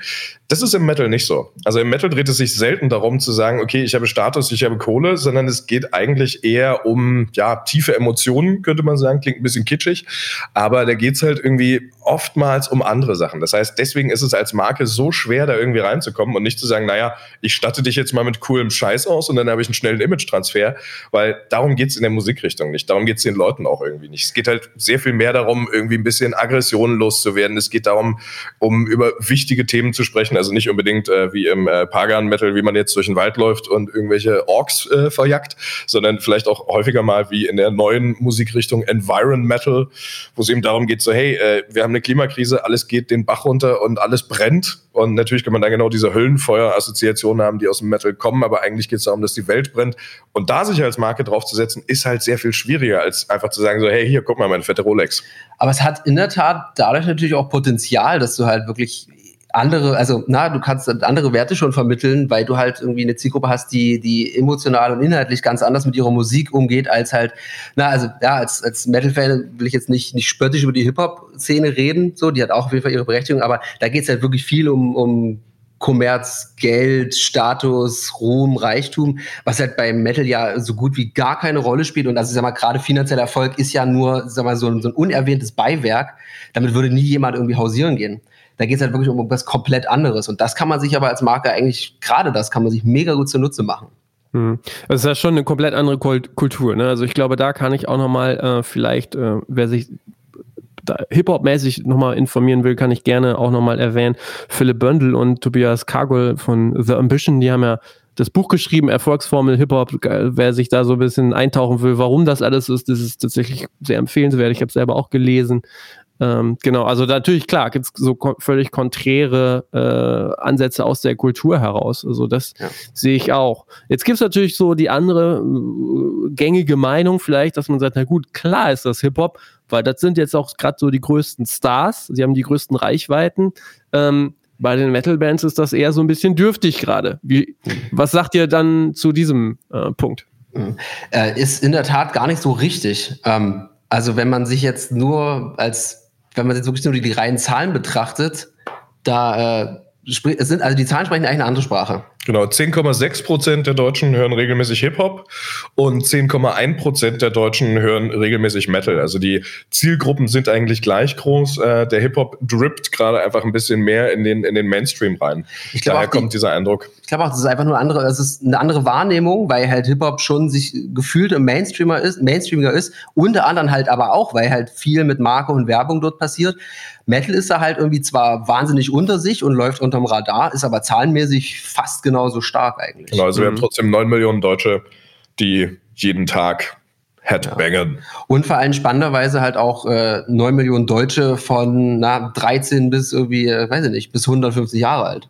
Ja, okay. das ist noch ein großer, großer Unterschied. Im, im Metal Klar hast du da jetzt ähm, irgendwie nicht dieselbe Art von Jugendkultur wie im Hip-Hop, weil ich glaube, deswegen funktioniert Hip-Hop da gerade auch Mainstream-mäßig so, weil es halt vor allem eine extrem junge Zielgruppe ist. Ähm, klar gibt's natürlich auch die, die alten Hip-Hop-Hörer, die immer noch Wu-Tang hören und ähnliche Sachen. Aber im Metal ist, glaube ich, ist nur eine gefühlte Wahrnehmung, ehrlich gesagt, äh, ist, die, ist die Verteilung noch ein bisschen anders. Sieht man, glaube ich, auf den Festivals ganz gut. Da hast du halt klar, auch irgendwie die 14- bis 29-Jährigen rumspringen, da hast du aber eben auch die 50- bis 69-Jährigen rumspringen. Und das nicht nur auf Wacken, sondern auch auf ganz vielen anderen Festivals, die einfach immer noch bei dieser Musik geblieben sind. Von einem lieben Freund von uns, äh, der, die sind da eigentlich ein ganz gutes Beispiel. Das ist eine Familie, die haben drei Kinder und die Eltern sind eigentlich auch gefühlt schon immer Metalheads und die haben gesagt, äh, schon seit ewigen Zeiten, hey, unser Sommerurlaub als Familie ist Festival. Das heißt, die mieten sich äh, ein riesengroßes Wohnmobil, fahren da gemeinsam alle hin, meistens aufs Full Force. Und an denen sieht man das ganz gut. Die sind jetzt auch so in ihren 50ern und was die in ihrer Freizeit machen, ist das, was irgendwie alle Deutschen in ihrer Freizeit machen. Außer, dass sie sich manchmal einfach in ihren Keller setzen, ein Bier aufmachen und geile alte Metal-DVDs gucken. Und das ist in dieser Musikrichtung halt ein bisschen anders. Du hast eine ganz andere Durchdringung im Mainstream. Das heißt, du triffst noch einmal eine viel, viel breitere Gruppe, zumindest demografisch betrachtet. Hm. Ja, das wäre tatsächlich jetzt auch meine Frage oder meine Überlegung. Und wenn man sagt, naja, gut, klar, die sagen mal Ü40, ähm, ich meine, die Gesellschaft wird ja auch eh immer älter so. Dann müsste man ja eigentlich sagen, äh, das, das, das, junge Publikum mit dem Hip-Hop, das ist alles irgendwie soweit okay, aber gerade im Metal ähm, kannst du dann eher dann auch aufs ältere, auf die ältere Zielgruppe gehen. Da gibt es dann ja irgendwie, da gibt es noch gar nichts so in, in dem Bereich, ne? Ja, tatsächlich. Also ich habe es neulich mal erlebt. Ich war auf einem Madrugada-Konzert. Die sind jetzt nicht Metal, die sind eher Rock. Ähm, und dachte mir auch so, naja, die Leute werden halt wahrscheinlich alle so alt sein wie ich. Und ich habe mich so erschreckt. Es waren nur Weißhaarige um mich rum. Es waren nur verhältnismäßig alte Menschen. Also es war quasi fast niemand unter 50 da. Der größere Teil war irgendwo zwischen 50 und 70. Und da hat man dann so gemerkt, ach krass, ja klar. Ich meine, die waren halt in den, in den 90ern irgendwie groß und die Leute sind halt mitgewachsen. Und ja. die hören das einfach immer noch. Und das ist irgendwie so, ja, breitenwirksam. Du hast halt wirklich eine, eine sehr altersdiverse Zielgruppe und was du, glaube ich, also ich stecke im Hip-Hop nicht so tief drin, aber ich glaube, das ist da nicht so krass. Du hast auch eine sehr, sehr breite, breit gefächerte, ähm, jetzt fehlt mir so ein bisschen das Wort, ähm, Subkultur. Also Subkultur. Sub, also Sub, Subkultur. Na, also ich sag mal, der, der Begriff Metal fasst musikalisch, glaube ich, ein, ein, unglaublich breites Spektrum zusammen. Na, also von wirklich, sagen wir, ja. the first wave of uh, Black Metal, so die ganz klassischen Sachen hin bis zu, wie, wie Konstantin gerade meinte, wie Environmental Metal. Dann hast du, also auch äh, die, die Aufgliederung wird immer krasser und immer äh, kleinteiliger, was ja. natürlich aber auch den Vorteil mit sich bringt, dass du dadurch äh, ganz spezielle Gruppen von Menschen ansprechen kannst, die sich für bestimmte Themen auch einfach interessieren, einfach wirklich sehr, sehr spitz. Also du hast im Prinzip für so ziemlich jeden Themenbereich auf diesem Planeten hast du mindestens eine Band, die exakt genau den abdeckt musikalisch wie auch irgendwie inhaltlich. Und das ist natürlich, wenn du, ich sage jetzt mal als Marke irgendwie jetzt nicht das Budget hast, um Metallica in der Antarktis spielen zu lassen, du hast aber trotzdem irgendwie, wie sage ich mal, etwas, für das du stehst, etwas, das du kommunizieren möchtest, da findest du im Metal definitiv immer mindestens eine Band, die genau das repräsentiert, die dann halt aber nicht Metallica irgendwie Kosten aufrufen, sondern mit denen du halt irgendwie eine coole Kooperation machen kannst, wo und das ist, glaube ich, immer sehr, sehr wichtig, halt auch beide von profitieren können. Ja, und genau diese, diese Bandbreite ist eigentlich das Spannende. Metal ist extrem anschlussfähig in, in Richtung von anderen Musikrichtungen. Ein ganz gutes Beispiel ist vielleicht Seal and Ardor. Das ist ein mhm. ähm, Black Metal-Projekt aus, naja, eigentlich New York. Der Mann stammt aber aus der Schweiz. Das ist so entstanden, der ist ähm, Profimusiker oder Berufsmusiker, hat überlegt, was er jetzt irgendwie als nächstes machen kann und hat den äh, bösen Trollen von 4chan sich selber zum Fraß vorgeworfen, hat gesagt so, hey, hat irgendjemand einen Vorschlag? Und tatsächlich hat jemand vorgeschlagen, äh, ja, dann mach doch äh, N-Wort-Musik äh, gemischt mit Black Metal. Und er war erstmal tierisch sauer und war so, ja, was soll denn die Scheiße? Und hat dann drüber nachgedacht und hat tatsächlich ein Crossover geschaffen aus Blues und Black Metal. Hat also drüber nachgedacht, was wäre passiert, wenn die alten Sklaven damals äh, während ihrer Sklavenbefreiung in den USA nicht äh, Christen geworden wären, sondern eigentlich das viel logischere gemacht hätten und sich gegen die Religion ihrer Herren gewendet hätten und dann mit Black Metal angefangen hatten. Ist ein wahnsinnig progressives Projekt, macht extrem viel Spaß und da sieht man so ein bisschen, in, in was für Richtungen das gehen kann und was es da für Subgenres gibt. Und hm, man merkt es, äh, wenn man mit jeder beliebigen Band spricht, die noch nicht wirklich bekannt ist und die fragt, na, erzähl mal, was macht denn ihr eigentlich für ein Genre? Dann stottert jeder rum. Dann kann dir keiner genau sagen, so, naja, wir haben so ein bisschen Tech-Progressive-Elemente, aber so ein bisschen Third Wave of Black Metal, bisschen Scandinavian-Einflüsse, aber so Soulfly-mäßig versuchen wir die Drums dann noch hinzukriegen. Also es ist so schwer, das zu definieren, weil es einfach so weitläufig ist. Aber auch einfach, weil es diese ganze Musikrichtung halt schon fast seit 100 Jahren gibt, gefühlt. Mhm. Und man muss, man muss auch dazu sagen, auf der anderen Seite, also wirklich auf dem entgegengesetzten Ende des Spektrums, muss man es auch nicht immer zwingend verkaufen verkopfen. Ja? Ähm, zum Beispiel, äh, ich glaube, jeder, der im weitesten Sinne mit Metal zu tun hat, wird in den letzten Monaten nicht mehr an Lorna Shore und, und dem neuen Sänger Bill Ramos vorbeigekommen sein, der ja absolut Gott ist in dem, was er dort macht. Äh, kurzer Sidefact, unser letztes Konzert vor der Corona-Pandemie war äh, die, die Tour, auf der Lorna Shore eine der ersten Bands waren und keiner keiner, keiner kannte den neuen Sänger und wir sind alle wirklich vom Glauben abgefallen, weil es dann plötzlich live was abgezogen hat. Und wenn man den halt irgendwie auch, das merkt man, es gibt einige YouTube-Videos von Revolver Magazine, so, also man merkt, das ist nicht nur ein krasser Sänger, das ist auch ein cooler Typ, den höre ich auch gerne zu. Der hat ein paar TikToks gemacht, ich, ich feiere die ab, das ist ein super lustiger Typ, der sieht unglaublich gut aus, dieser Mann ist einfach talentiert und wunderschön, das muss ich einfach mal sagen. Und äh, auch da muss man es nicht verkopfen. Ne? Ähm, ich sage jetzt mal in die Tüte gesprochen, es gibt jetzt, es gibt ein geiles Label, es nennt sich Distorted People.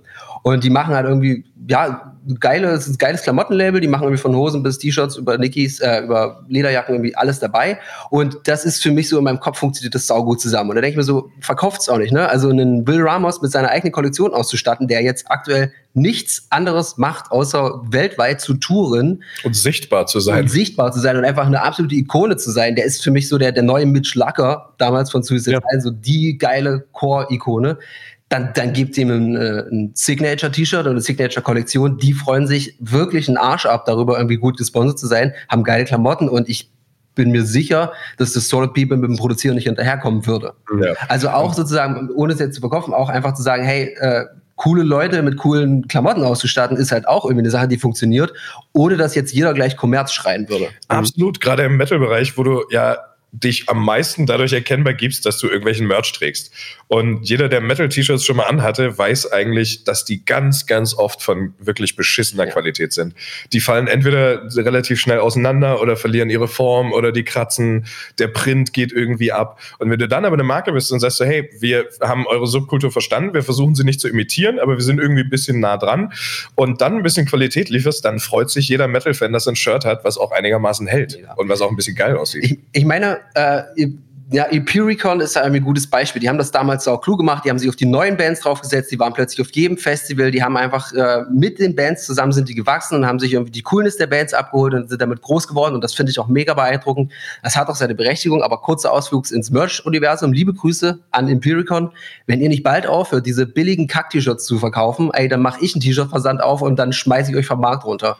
Das ist wirklich was, wo auch irgendwie wahnsinnig viel Potenzial drin steckt. Ich mir denke, ich habe mir nämlich letztens wirklich vor vor drei Monaten ein Lorna Shore T-Shirt bestellt. Ja. Ich war wieder wahnsinnig enttäuscht, weil einfach dieses billige, kratzige Mist-T-Shirt da auf dem Tisch lag. Und ich dachte mir so, Leute, das geht gar nicht. Okay. Und wenn ihr Imperialcon nicht bald umdenkt, dann gibt es halt wirklich, sage ich mal, Klamottenlabel, die aus einem, sage ich mal, zum Teil sogar auch nachhaltigen Produktionsansatz kommen und sagen, hey, wisst ihr was, Leute, dann geben wir den Leuten richtig geile T-Shirts, die richtig gut von der Qualität sind, die werden uns unterm Arsch wegkaufen. Fair produziert in Portugal. Na, oder vielleicht woanders. ah, okay, ja. ähm, okay, aber wenn ihr das jetzt alles so sagt und die Leute, die jetzt zuhören, sind eher aus der Musikbranche als aus der Werbebranche. Und da können wir ja vielleicht auch nochmal drüber sprechen, wie die, die, die, wie es auf Brandseite aussieht. Aber wie bringt man das jetzt zusammen? Ist es dann eher so, dass die Leute auf der Band, auf der Musikseite eigentlich jetzt so ein bisschen in der Pflicht sind, sich Dinge auszudenken und an die Brands ranzugehen? Also wie geht man jetzt vor? Ähm, ganz klares Jein an der Stelle. ich mhm. glaube, andersrum muss es funktionieren. Also, wenn die Bandseite ein bisschen offen ist für solche Sachen, ist es völlig ausreichend. Aber die Denkleistung muss nicht auf der Musikseite stattfinden. Da geht es wirklich einfach nur um Offenheit für solche Sachen. Äh, die Denkleistung muss eigentlich entweder dazwischen stattfinden, bei einem kreativen oder einem konzeptionellen Menschen und auch wiederum die Bereitschaft auf der Brandseite. Weil ich denke, als Band kann ich natürlich auch auf eine, auf eine Marke zugehen und sagen so, hey, wir denken, ihr passt zu uns. Aber dann sagt die Marke, ja, okay, cool, aber das ist eigentlich gerade gar nicht, was wir vorhaben oder was wir brauchen. Eigentlich muss es andersrum laufen, dass eine Marke sagt so, hey, wir haben irgendwie ein Marketingbudget X, wir würden gerne ein bisschen experimentell was machen oder wir würden irgendwie gerne an eine etwas nischigere Zielgruppe rankommen oder wir brauchen einen Image-Transfer aus einer bestimmten Richtung. Und dann kann man sagen, okay, alles klar, wir gucken uns mal an, was gibt es denn eigentlich in dieser riesengroßen, weiten Metal-Welt? Wer passt denn da dazu? Bei wem würde man sich jetzt nicht so die Finger verbrennen? Wer wäre tatsächlich offen dafür? Wer hat wirklich die Fanbase, die sich auch mit der Zielgruppe überschneidet, um da zu sagen, hey, guck mal, da kann man erstmal gucken, ob eine Kooperation möglich ist. Deswegen die Offenheit auf Bandseite. Und dann anfangen, darüber nachzudenken, was wäre wirklich eine geile Idee, um eben nicht zu sagen, naja, dann äh, macht doch eure Musik einfach lauter. Hm. Und ich glaube, da ist halt wirklich die Vermittlerrolle irgendwie extrem wichtig. Also ehrlicherweise genau das, was die Ambition für Hip-Hop macht. Äh, diese Instanz ist da irgendwie von, von Nöten auch zwischen Metal-Bands und, und Brands. Ganz einfach. Weil du, ich glaube halt irgendwie einen guten, eine gute Kooperation zu schaffen ist, äh, da, muss, da muss mehr Denkleistung drinstecken als bei anderen Cases so. Manchmal ist es halt wirklich so, hey, wir haben eine Parfüm, du bist eine coole Brand, du bist Billie Eilish als Beispiel so Sag doch einfach deinen Fans, das ist cool. Das wird im Metal halt nie funktionieren, weil es einfach in, in beide Richtungen unglaubwürdig ist. Deswegen brauchst du halt schon wirklich viel, viel Denkleistung und ja, jemanden, der Gespür für beide Seiten einfach hat. Ja, ein Beispiel, was wir, worüber wir mal im Vorhinein gesprochen haben, war ähm, Rügenwalder Mühle macht ja jetzt zum Beispiel ganz viel vegan und vegetarisches Zeug. Mhm. Tolle Sache. Es gibt eine Band namens Kettle Decapitation.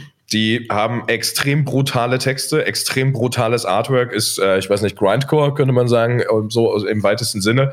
Also klingt eigentlich nur wie Gegrunze und wie Gequieke. Und es geht ganz oft darum, Menschen zu schlachten. Warum geht es darum, Menschen zu schlachten? Weil sie klar machen wollen, dass es genauso grausam ist, wie Tiere zu schlachten. Das heißt, deren Ansatz ist tatsächlich musikalisch betrachtet vegan. Das heißt, Rügenwalder Mühle könnte jetzt mal sagen, ey, das ist echt mal ein bisschen was Extremeres. Das ist eine Zielgruppe, mit der wir wahrscheinlich mit unserer heile Welt Werbespots noch nicht so richtig gesprochen haben. Lass doch mal mit denen irgendwie sprechen, ob da irgendwie was Geiles geht. Und wenn du die halt irgendwie um die Rügenwalder Mühle tanzen lässt oder irgendeine wirklich gute Idee tatsächlich mal umsetzt, dann wäre das echt ein geiler Case, weil man sagen würde, hey, da ist eine Band, die verbreitet deine Botschaft schon. Und die Botschaft ist, hey, versuch doch mal ein bisschen auf tierische Produkte zu verzichten, weil es gibt geile Alternativen. Und genau das wäre eigentlich das, wie es funktionieren müsste. Zu gucken, wer hat deine Botschaft eigentlich jetzt schon im Programm als Marke, wer hat deine Botschaft im Programm als Band und die dann zusammenzuführen. Und man muss dazu sagen, weil äh, als wir damals auf den E-Mobility-Anbieter zugegangen sind, äh, da klang eine dolle Angst mit durch und die äh, ist ja, ja mhm. verständlich, aber nicht berechtigt. Und zwar dieses, das ist doch gar nicht, das sind doch gar nicht wir, das ist doch nicht unsere Markentonalität, so, so sind wir doch eigentlich gar nicht. Und da muss man ehrlich sagen, da kann man sich, also da macht man sich aber genau dieses äh, Thema zunutze, was ich gesagt habe, dass Metal unterm Radar fliegt. Wenn du eine bestimmte Werbung oder ein Case oder eine Kooperation für diese Zielgruppe machst, der Rest deiner Zielgruppe Zielgruppe, vor der du Angst hast, dass du sie damit vertreibst, wird es im Zweifel nicht mal mitbekommen. Wenn sie es mitbekommen, kann ich mir aber ehrlich gesagt, bin ich mir absolut sicher, dass sie es eigentlich sogar interessiert und freudig aufnehmen würden, weil sie sich denken, hey, spannend, hätte ich jetzt so im Kopf nicht zusammengebracht. Okay, also ich hätte mir jetzt um, ums Verrecken nie Cattle Decapitation angehört, weil das sind wirklich böse Jungs, die echt schnell und böse und laut sind. Aber okay, spannend, wenn Rügenwald das irgendwie macht so und dann hast du plötzlich rein aus Interesse noch mehr Leute, die sich dafür irgendwie interessieren könnten. Und ich bin mir absolut sicher, liebe Rügenbader Mühle, falls ihr das hören werdet, sie werden deswegen nicht aufhören, eure Produkte zu kaufen. Hm. Okay, also das wäre tatsächlich auch meine Frage gewesen mit der, mit der Angst, weil äh, gerade wenn es so extrem ist, ähm, dass viele dann wirklich auch davor zurückschrecken, weil sie es natürlich aber auch einfach nicht so richtig durchdringen, was das alles äh, mit sich bringt. Also da muss ja. natürlich eben dann eine Agentur oder ein Mittler wirklich auch eine extreme Sicherheit vermitteln, ähm, dass da nicht hinten dran noch irgendwas anderes Seltsames hinten dran kommt, was da äh, ein, ein, ein, ein Brand überhaupt nicht durchschauen kann. Ne? Und eben halt aber auch in beide Richtungen. Ne? Also ich bin mir ja. sicher, die Überzeugungsarbeit, die du bei einer Brand leisten musst, ja. ist, also wahrscheinlich musst du bei den Bands selber noch mehr, noch mehr ja. sensibel drauf eingehen, ihnen das wirklich erklären, warum das jetzt nicht schädlich etc. So. Ja, deswegen. Mhm. Genau, wie Sascha gesagt hat, also es ist eine Sache, dass man oft vergisst, wie weit es die Gesellschaft durchdringt. Äh, Nochmal die Erwähnung von dem lieben Achim, der sich als Metalhead herausgestellt hat und am, im normalen Leben aber ultra seriös im Anzug auftritt. Das irgendwie als das eine. Und das andere ist eben genau das, man muss auch gucken, wie man es kommuniziert. Also die Marke wird nicht zur Band, die Band wird nicht zur Marke. Man muss als Marke natürlich in der Kommunikation extrem aufpassen und nicht sagen, hey, das sind jetzt unsere einzigen Testimonials und das ist jetzt alles, was die Marke an Kommunikation macht, sondern es ist ein Teilbereich. Bereich. Und ja. jeder Marketer kennt es und macht das. Nur weil man jetzt, äh, keine Ahnung, irgendeinen Fußballverein sponsert, heißt es nicht, dass man jetzt nur noch eine Fußballmarke ist, sondern das ist ein Bereich, den man mitnimmt. Klar, Fußball fühlt sich jetzt momentan sehr viel anschlussfähiger an, als es äh, Metal-Musik tut. Ist es aber eigentlich nicht, weil genau da auch so die Sache ist, was schreckt denn die Leute ab beim Metal? Das ist Extremes, klar. Es gibt immer mal Beispiele, wo man sagt, ja, okay, da hat irgendwie eine Band ganz schön ins Klo gegriffen oder wirklich ganz schlimme Dinge gemacht. Gab's, gab's vor allem krass in den 90er Jahren ähm, in bestimmten Musikszenen. Das ist aber eigentlich auch echt zum großen Teil vorbei. Und da sind es wirklich Leute, mit denen man sich einfach ein bisschen auseinandersetzen muss und einfach ein bisschen gucken muss, okay, wie präsentieren wir es denn? Zeigen wir die einfach als die bösen, klischeehaften Jungs? Oder zeigen wir, was es wirklich für eine Band ist. Und wenn du, wie gesagt, bei diesem Rügenwalder Mühle Kettle Decapitation Beispiel erzählst, ja, okay, extreme Texte, aber was ist die Botschaft? Und wenn du die Botschaft gut rausarbeitest und die wirklich gut nach vorne stellst, dann ist es auch anschlussfähig für Leute, die eigentlich manchmal ein bisschen Angst hätten vor diesen langhaarigen, mhm. schwarz gekleideten Jungs und Mädels. Mhm. Okay, krass, ja. Also ich bin gespannt, wie es da so weitergeht. Und auch da, das wollte ich nur noch mal erwähnen, zu diesem Monster Energy Case da bei euch vor Ort. Es ist ja oft so, und das äh, glaube ich auch, dass es alles noch relativ günstig zu haben ist. Insbesondere natürlich auch klar, dieser, dieser also ich kenne den halt auch aus Melle oder aus der Umgebung hier so, dass ganz viele Sachen mit großen Reichweiten, mit großem kulturellen Nutzen, in welcher Form auch immer, mit ganz wenig Geld eigentlich zu unterstützen wären. Und die würden einer gewissen Community, einer gewissen Nische total weiterhelfen. Ähm, und das sind sich viele äh, Brandverantwortlichen vielleicht nicht bewusst. Oder natürlich, das äh, könnte auch sein, äh, haben auch einfach keinen Bock, mit, mit, sich mit so viel Kleinkram zu beschäftigen, was natürlich eigentlich sehr schade wäre. Definitiv. Und da würde ich ehrlich gesagt jeder interessierten Marke raten, sich da irgendwie mal mit auseinanderzusetzen. Gerne auch einfach mal bei uns anzurufen, weil ähm, gerade, ich sage mal, dieses Influencer-Marketing, da wird, glaube ich, nach wie vor wahnsinnig viel Geld komplett verbrannt. So, und wenn man jetzt einfach sagt, wir haben jetzt, na, ich, in die Tüte gesprochen, wir haben jetzt ein Influencer-Marketing-Budget von überschaubaren 150.000, dann macht's, also ihr müsst ja auch nicht sofort irgendwie den Shift machen und sagen, okay, wir setzen jetzt irgendwie alles auf eine Karte, aber wenn ich jetzt einfach mal 50.000 Euro in die Hand nehme und sage, ein Drittel, wir probieren es mal aus und dann statt jetzt irgendwie noch zwei andere wirklich so inhaltsleere Influencer-Hüllen irgendwie zu bezahlen, dass sie irgendwie dein Produkt in die Kamera zu halten, nimm die 50.000 Euro. Also was du damit machen könntest bei Bands oder bei Veranstaltungen, so, das hätte einen viel, viel, wie du schon sagst, riesen Impact für die, die Kultur, also überhaupt für, für die Szene oder auch für die Band, je nachdem, ja, ja. mit wem du da zusammenarbeitest. Also, du kannst sogar noch eine Null wegstreichen. Selbst mit 5000 Euro machst du manche Bands absolut. unfassbar glücklich. Definitiv ja. so. Und, und das ist halt irgendwie, da, da verankerst du dich als Marke sowohl bei der Band als auch irgendwie bei den Fans der Band viel, viel mehr, als wenn du halt irgendwie wieder 10.000 Euro ausgibst, weil halt irgendwie InfluencerInnen XY ja. halt da irgendwie ihre 400.000 Follower hat, die halt aber einfach auch alle nur so richtig stumpfes Publikum sind, die gar keine emotionale Bindung ernsthaft zu denen haben. Weil das ist, muss man ja auch wirklich sagen, im Metal, du hast als Fan der Band immer eine wahnsinnig tiefe emotionale Bindung zu dieser Band. Also es gibt viele Bands, die ich einfach höre, weil sie geil sind, aber die meisten Bands so eine meiner absoluten Lieblingsband, The Black Diamond Murder, die machen nicht nur geile Musik, da ich, ich liebe die auf Konzerten zu erleben, ich liebe die am Merchandise-Stand irgendwie äh, kennenzulernen, ich liebe es, mir diese drei oder zwei Tour-Dokus anzugucken. Das, also ich habe eine, eine emotionale Bindung zu dieser Band und deswegen äh, Rest in Peace, Trevor. Ähm, der Sänger hat, äh, hat sich leider vor kurzem das Leben genommen. Und ich, ich meine, ich kenne diesen Mann nicht persönlich, aber es ging mir wahnsinnig nahe, dass irgendwie dieser Mann, der halt auch sowieso für die Szene wahnsinnig wichtig ist und oder war, äh, dass er jetzt sozusagen leider verstorben ist. Also man hat eine unglaublich emotionale Bindung zu den Bands, die man hört im Metal-Bereich. So.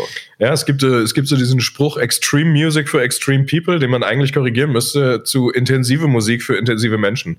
Weil mhm. genau das macht's aus. Ja. Intensität. Okay. Ja, das stimmt. Ich bin gespannt, wie es so weitergeht. Und äh, wir bleiben sicherlich im Austausch. Äh, wer da Fragen hat, kann sich gerne an euch, an uns wählen. Wir vermitteln auch gerne. Ich weiß nicht, haben wir was vergessen? Eurer Meinung nach?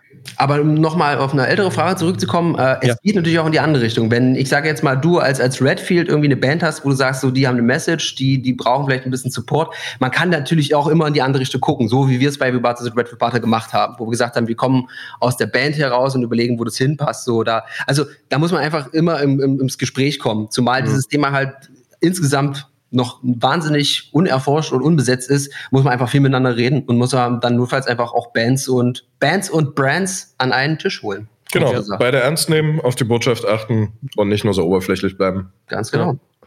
Alles klar. Ähm, ich äh, ab, bedanke mich ganz herzlich für eure Zeit, für, die, äh, für, für den Input. Ich warte weiterhin darauf, dass mich ein, Baum, äh, ein Baumarkt auf ein Festival einlädt. Aber ich sehe schon, Steven ist besser. Besser als ich wahrscheinlich. Ähm, Vielleicht können wir euch ja beide einfach zusammenbringen. So ist es, so ist es. Okay, dann macht's gut, ne? Ciao. Adieu, war, war schön. Tschüss. Dankeschön, ciao.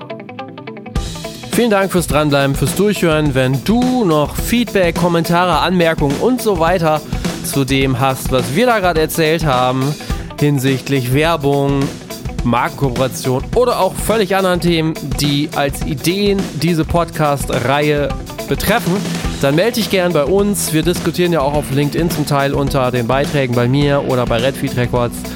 Ähm, ja, sag gerne Bescheid und wir freuen uns über jedes Feedback. Das betrifft natürlich auch Bewertungen auf den gängigen Plattformen, Portalen. Denkt da bitte auch an eine Bewertung. Das hilft uns natürlich total weiter. Und zum Ende hin nochmal ein riesiges Dankeschön an Ticketmaster, die uns äh, als Partner unterstützen. Und wenn es um Ticketing und Ticketlösung geht, dann denkt an Ticketmaster. Ich wünsche euch noch ein paar schöne Tage. Macht es gut. Ciao.